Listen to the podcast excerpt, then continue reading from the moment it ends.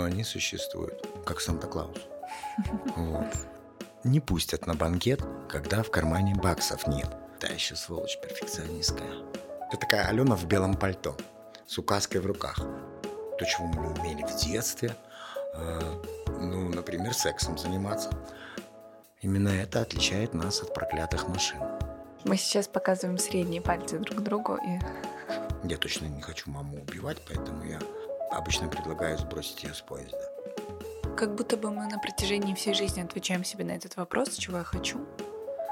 И всегда ответы разные. И это нормально?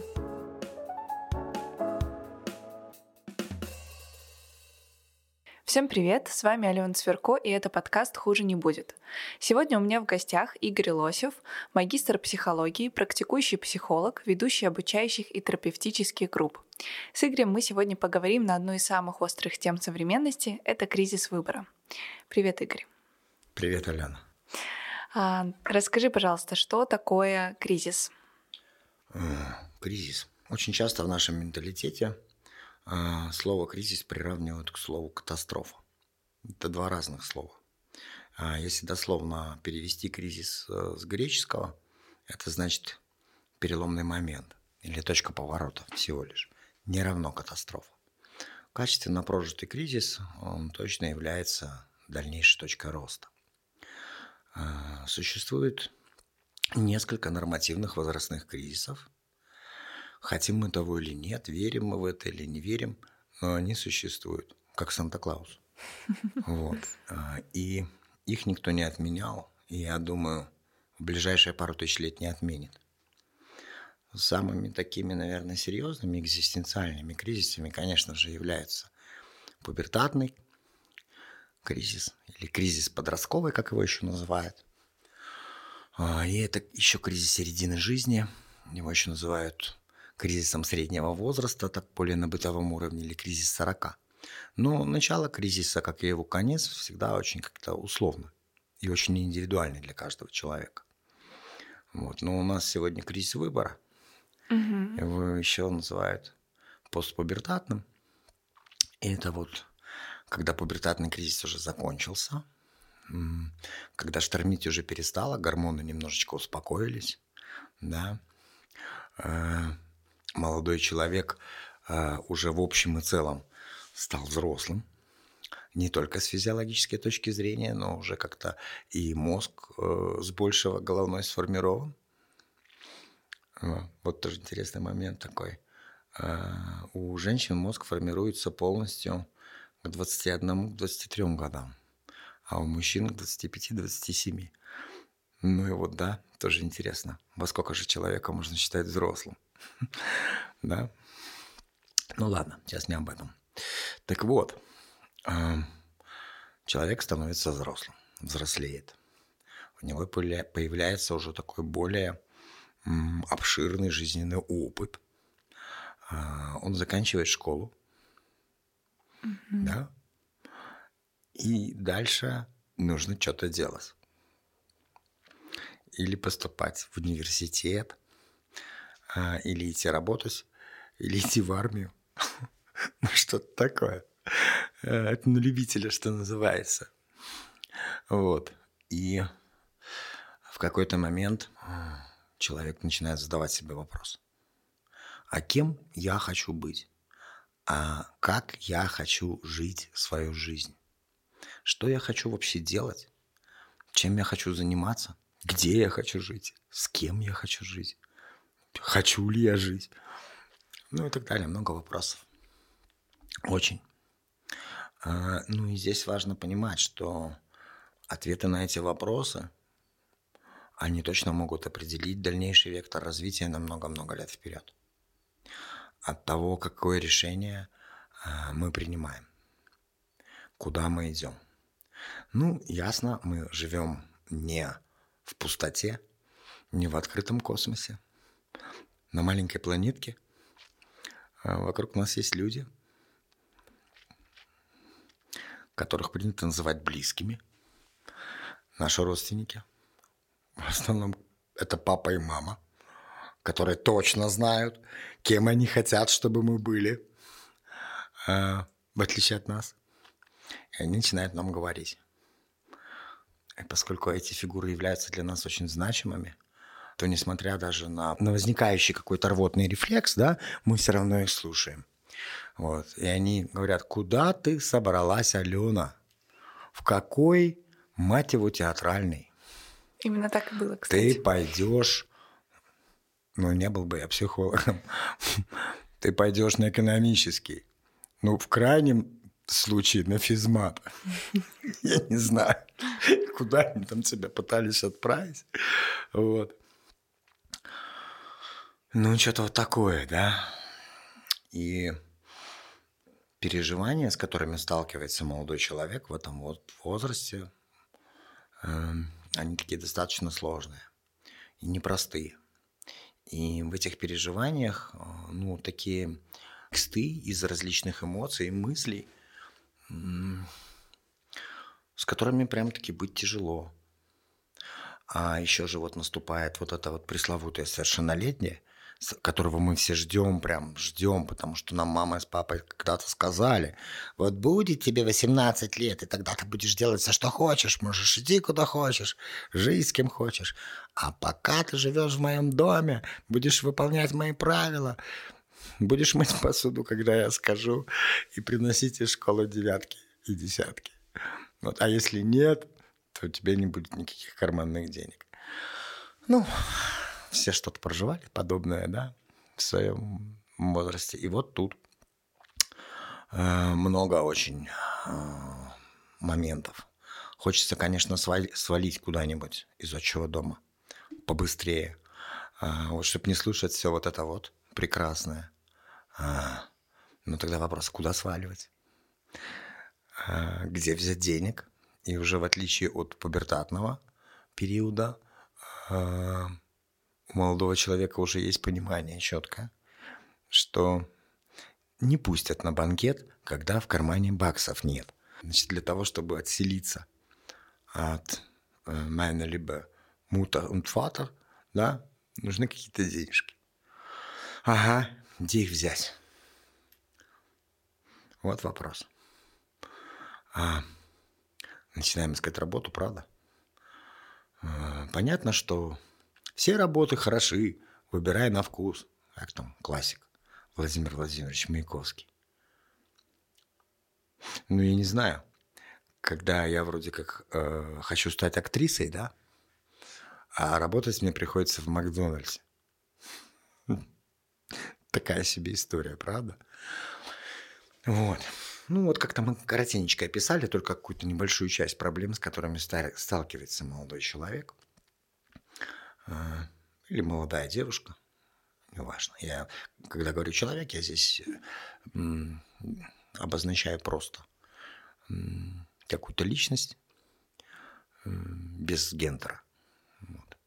Хотя, конечно, в кризисе есть и ну, гендерные какие-то нюансы тоже присутствуют. Понятно, что оттеночки, какие-то нюансики есть, э, допустим, у мужчины, у женщин. Вот. Но они не настолько значительны, что ну, сейчас стоило как-то об этом вообще говорить, мне кажется. Вот. Ну и да, этот кризис тоже во многом такой экзистенциальный. Потому что вопросы, которые задает себе человек, они такие очень глубокие. А, экзистенциальные такие, о конечности бытия, скажем так.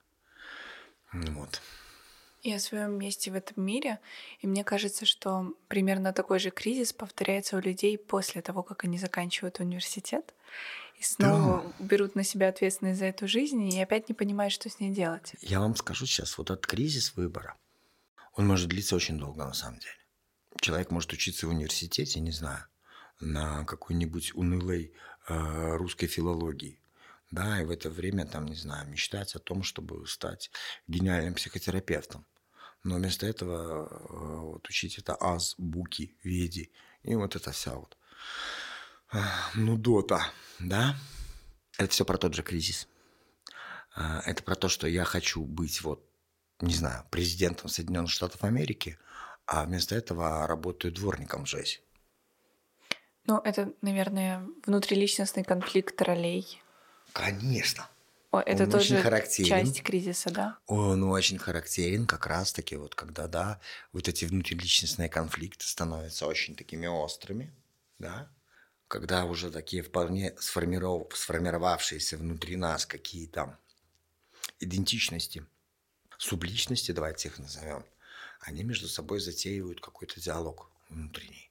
Но чаще всего этот диалог, он такой не очень конструктивный. А скорее, понятен ли смысл слова «рамс»?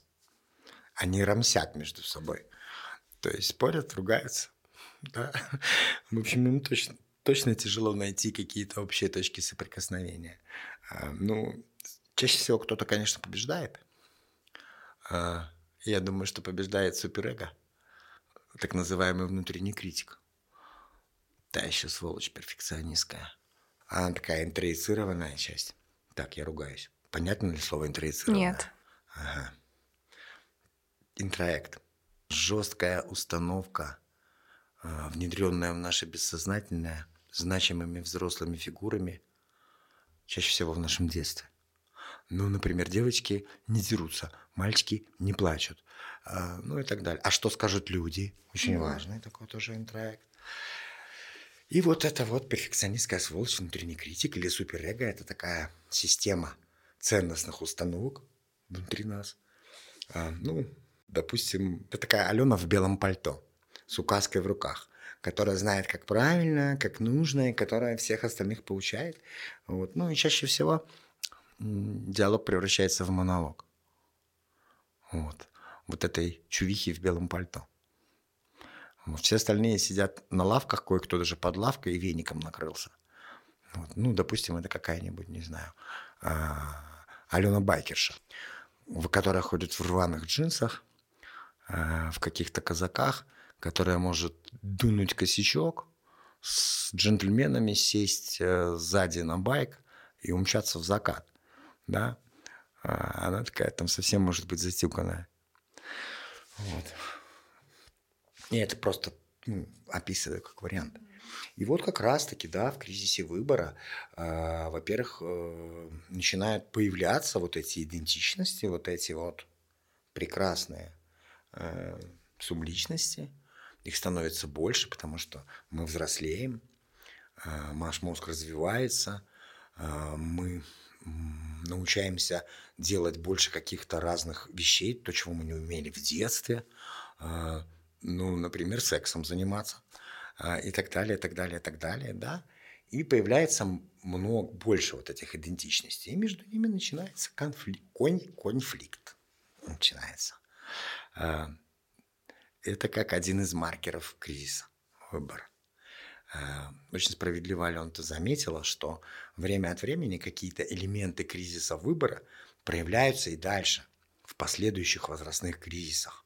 А, то есть кризис молодости или еще условно кризис 30 называют, кризис середины жизни или кризис 40 условно. называют. Они появляются снова. А, Но там немножко другой механизм. Когда человеку 35, да, или там, допустим, 45, у человека уже серьезный жизненный опыт имеется.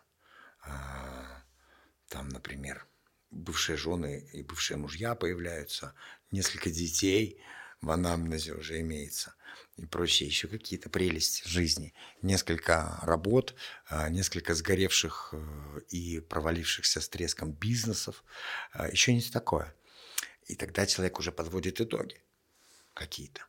О чем мечтал в кризисе выбора, а что имею.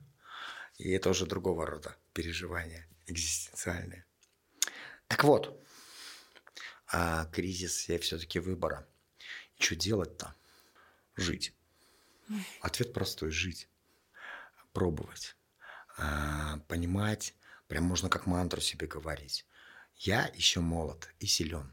У меня еще полно времени. И я буду пробовать. Ну и, каждый человек, особенно в кризисе выбора, имеет право на одну ужасную, просто можно даже сказать кошмарную ошибку. Можно говорить себе тоже как мантру какую-то. Я живой. Я не робот. Я имею право ошибаться. не идеальность. Именно это отличает нас от проклятых машин. Джон Коннор. Была цитата. Да, мы поняли. Мне как-то участники группы подарили футболку с надписью. Они сделали там, отдали куда-то в печать. Я часто говорил эту фразу на группе. И они сделали мне футболку. С одной стороны была эта надпись, а с другой стороны... Ну, была эта цитата, а с другой стороны было написано «Джон Коннор нашего городка».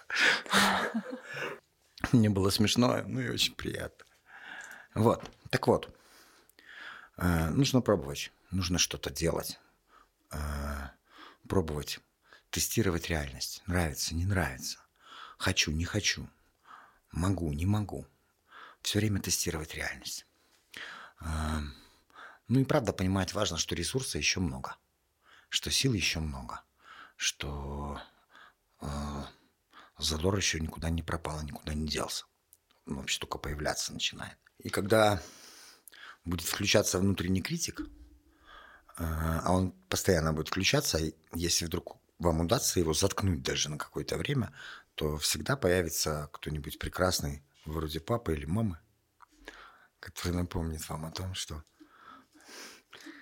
«Что ты делаешь, Алена? Ну что, чем ты занимаешься? Я подкасты записываю на платформе, хуже не будет, вместе с прекрасным Владом. Ну что это за работа, Алена? Разве это работа? Ну, да? Ни хрена, что мне не очень, мне кажется, получается быть каким-то таким злобным папиком. Получается смешно и мило, так что это хорошо. Да. Вот. И здесь можно э, научиться выдувать комбинации из пальцев. Вот. Угу. Вот. Можно вот так вот. Тоже вот так вот даже можно. Мы сейчас показываем средние пальцы друг другу. И... Да. Если вы не видите.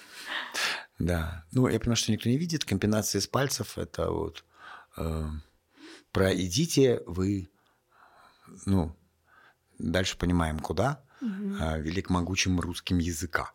Вот. Но разве когда мы в подростковом или постподростковом возрасте, и мы во многом зависим от родителей, ага. способны ли мы им реально давать отпор, или чаще выбирают э, люди в этом возрасте стратегию терпеть? Ага. Знаете, я, я как-то сочинил песенку. Mm. Ее исполняет сводный хор недолюбленных взросленьких мальчиков и девочек имени Зигмунда Фрейда. Быть счастливым интересно, здорово, полезно. Чтобы счастье получить, нужно маму замочить. Ля-ля-ля-ля-ля-ля-ля. Ля-ля-ля-ля-ля-ля-ля. Ага. Ну, собственно, да. Нормативное время для того, чтобы маму замочить и папу, э, это как раз-таки пубертатный кризис. Но, к огромному сожалению, а, удается это далеко не всем. Потому что очень важное условие. Мама и папа, они должны позволить себя замочить. Если бы еще наша мама и папа немножко чего-нибудь знали про психологию а, и прочитали бы хоть что-нибудь от старины Зиги. Поэтому они мучат нас в ответ. Вместо того, чтобы на крики пубертатного подростка, у которого там гормональный ужас происходит в голове. И который кричит, ты старый дурак, ты ничего не понимаешь, я ненавижу тебя. В это время добрый, принимающий папа скажет, да, а я все равно тебя люблю. Но вместо этого папа достает свое весло и начинает этим веслом лупить а, своего прекрасного сынишку. Метафора. Угу. Мочит его в ответ. Мама ничем не лучше в отношении дочки. Поэтому, да, сепарация не завершается, и у нас появляются недолюбленные мальчики и девочки, не отсепарированные, недосепарированные. Поэтому второй очень важный кризис, который точно может помочь досепарироваться, это кризис выбора. Угу. Я принимаю решение – я больше не хочу зависеть от этих двух старых унылых предков. Я иду, начинаю зарабатывать. При этом у меня есть в голове мечта и цель. А, и я пытаюсь э, ее как-то приближать. И понимаю, что я работаю в Макдональдсе временно. И я все время продолжаю искать. И я продолжаю учиться и идти к своей цели. Но это если я уже ее имею. Ага, но я все-таки зарабатываю достаточно а, денежек, чтобы снять себе угол и свалить от них. Перестаю брать у них деньги, то есть становлюсь независимым. Вот. Ну и нахожу все-таки в себе силы метафора, замочить их. Хотя я не такой злобный говнюк, как был Фрейд. У меня есть своя метафора. Я точно не хочу маму убивать, поэтому я обычно предлагаю сбросить ее с поезда. Вот. Ну или ссадить. Вот. Важно понимать, что мама в поезде быть не должно. В моем поезде. Ни в качестве никого. Потому что даже если она будет пассажиром, а, ей вдруг может показаться целесообразным сдернуть стоп-кран. Поезд в это время 100% будет на полном ходу и 100% на мосту. А мост, конечно же, над пропастью. Колеса, паровозная труба, вагоны, пассажиры. Все в разные стороны. Весь мир в труху. Мама не должно быть в поезде. Угу. Как и папы. Вы можете с ними встречаться где-то на станции. Проводить вместе время в привокзальном ресторанчике или кафе. А дальше каждый в свой поезд и поехали. Мама с папой могут никуда даже не ехать. Это их личное дело. Могут жить на этой станции. А вы в свой поезд и поехали. Угу. Вот так как-то. Мне еще интересно, мне кажется, мы не очень раскрыли. Все-таки, когда человек оказывается в этой ситуации, он не знает, кто он, что он и куда ему двигаться, угу. что ему помогает на этом этапе определяться, кроме того, чтобы постоянно пробовать? На что ему можно опереться? На своего личного терапевта. Супер. А также на э, терапевтическую, терапевтическую через черточку обучающую группу. Тоже. А, потому что, ну, чаще всего а, участники вот этих обучающих терапевтических групп люди довольно молодые. Как раз-таки вот э, с похожими переживаниями. А, у всех есть мама, вот, папа, э, которые всячески портят жизнь, потому что все время хотят порулить нашим поездом. Угу. А, и пока не хватает духу, послать их нахер. Как Страшно. Мы, как мы ищем эти группы? Как мы ищем? Вот, например, к вам пришел какой-то а, психолог на эфир с каким-то странным именем Ингвар, а в миру Игорь Лосев. Да? Можно потом, когда подкаст закончится, э, просить у него, где найти эти группы. И он вам с удовольствием подскажет. Ну и может даже в подкасте ему разрешат сделать мини такую рекламку. Разрешат. О том, что 18-19 декабря стартует очередной набор первой ступени Московского гештальт-института. А, и мы с удовольствием с моей прекрасной кутерапевтом Тиной Уласевич а, примем вас в эту группу. Здорово. Mm. Очень приятное предложение. Да. Это точно такой хороший шанс. Mm. Чего-то про себя понять, понять, как я устроен, что во мне есть, чего во мне нет, и чего же, блин, на самом деле я хочу. Mm-hmm. О как. Как будто бы мы на протяжении всей жизни отвечаем себе на этот вопрос, чего я хочу. Угу. И всегда ответы разные. И это нормально? Абсолютно. А, мы меняемся. Возрастные изменения, как на уровне физиологии, а, так и на уровне психики, никто не отменял. Вот. И с годами мы становимся более зрелыми, более мудрыми, а, более опытными. И меняются приоритеты. То, что было очень важно в 22, в 52 становится не очень важным. И совсем наоборот, то, что в 22 а, казалось каким-то 156-м, сейчас выходит на первое место. Угу. И это нормально совершенно. Мы разные. И это здорово. Именно этой разностью мы двигаем прогресс вперед. А, и это очень хорошо, когда люди разных поколений, разных возрастов а, могут слышать друг друга. Не просто слушать, а слышать. а, понимать и вести равноценный, равноправный, горизонтальный диалог. Не пытаясь влезть там по вертикали куда-то вверх. Вот, и разговаривать друг с другом с позиции сверху, с нарциссической кукушки. Ку-ку, ку-ку. Вот. А, а как-то вот в горизонте. То, что сейчас между нами происходит. И, ну, я обожаю э, общаться с молодыми людьми, вот такими как раз э, 20 плюс, 25 плюс. Э, я тогда сам как будто становлюсь моложе. Вот, мне очень интересно всегда. И я вроде бы как бы все это уже прошел, ля-ля-ля, ля-ля-ля, все эти третий класс, вторая четверть. Нет, нет, это не так. Здорово что у тебя такое отношение к этому. Mm. Еще последний вопрос, который я хотела задать, это как помочь человеку, твоему близкому, который сейчас проходит кризис выбора? Быть рядом. А, это самое ценное, что мы можем дать другому. Быть рядом. Как правильно это сделать? Поддерживать его. А, принимать ситуацию такой, как она есть. Ну и себя, конечно, любимого не забывать при этом тоже.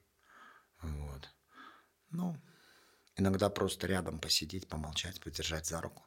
Может быть, намного ресурснее, чем говорить какой-то длинный э, спич. Если это, допустим, э, наш партнер по романтическим отношениям, давайте так их назовем, то можно сделать что-то в таком духе. Да, тяжело тебе даже, возможно, тяжелее всех. Я так сочувствую тебе.